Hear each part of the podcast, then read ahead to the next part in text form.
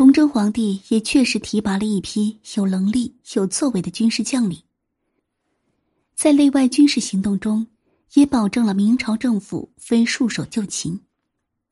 但是由于现实问题，崇祯没有也无法给这些有才之人以大展拳脚的坚定支持和机会。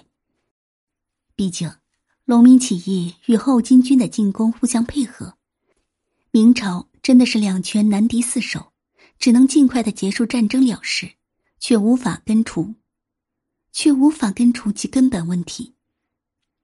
第三，崇祯皇帝在生活上节衣缩食，并且多次下达旨意，并没有任何奢华事件，声色犬马，大兴土木，甚至拿出了皇家私库来补贴军费。但即便如此，这些用皇家私库补贴的军费也受到了官员的贪污。所以，明朝之败在于无可挽回，不在于崇祯的个人安于享乐无道。在帝国灭亡前的最后几个月，崇祯还在召集大臣商议应对之策，但是没有一个大臣能够想出哪怕是拖延的建议。同时，对于崇祯的死而言，他没有逃跑，而是保持自己的气节。崇祯的遗诏是否真实，暂且不论。但至少，他想表达的内容确实为他赚足了民心，因为这个皇帝在自杀之前依然想着民众，误伤百姓一人。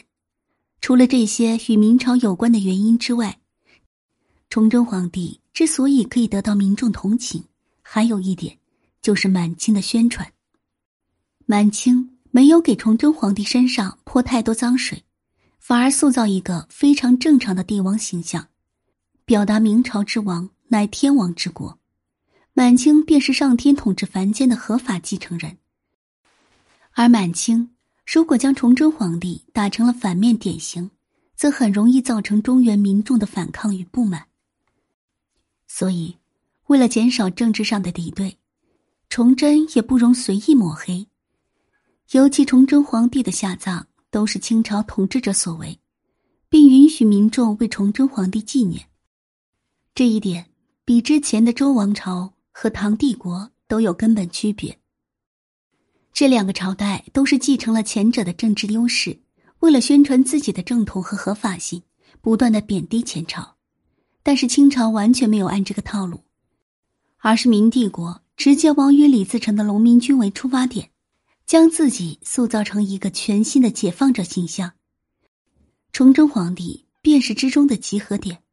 而且在整个明朝皇帝的排序当中，似乎除了朱元璋和朱棣，就只有崇祯皇帝勤政节俭。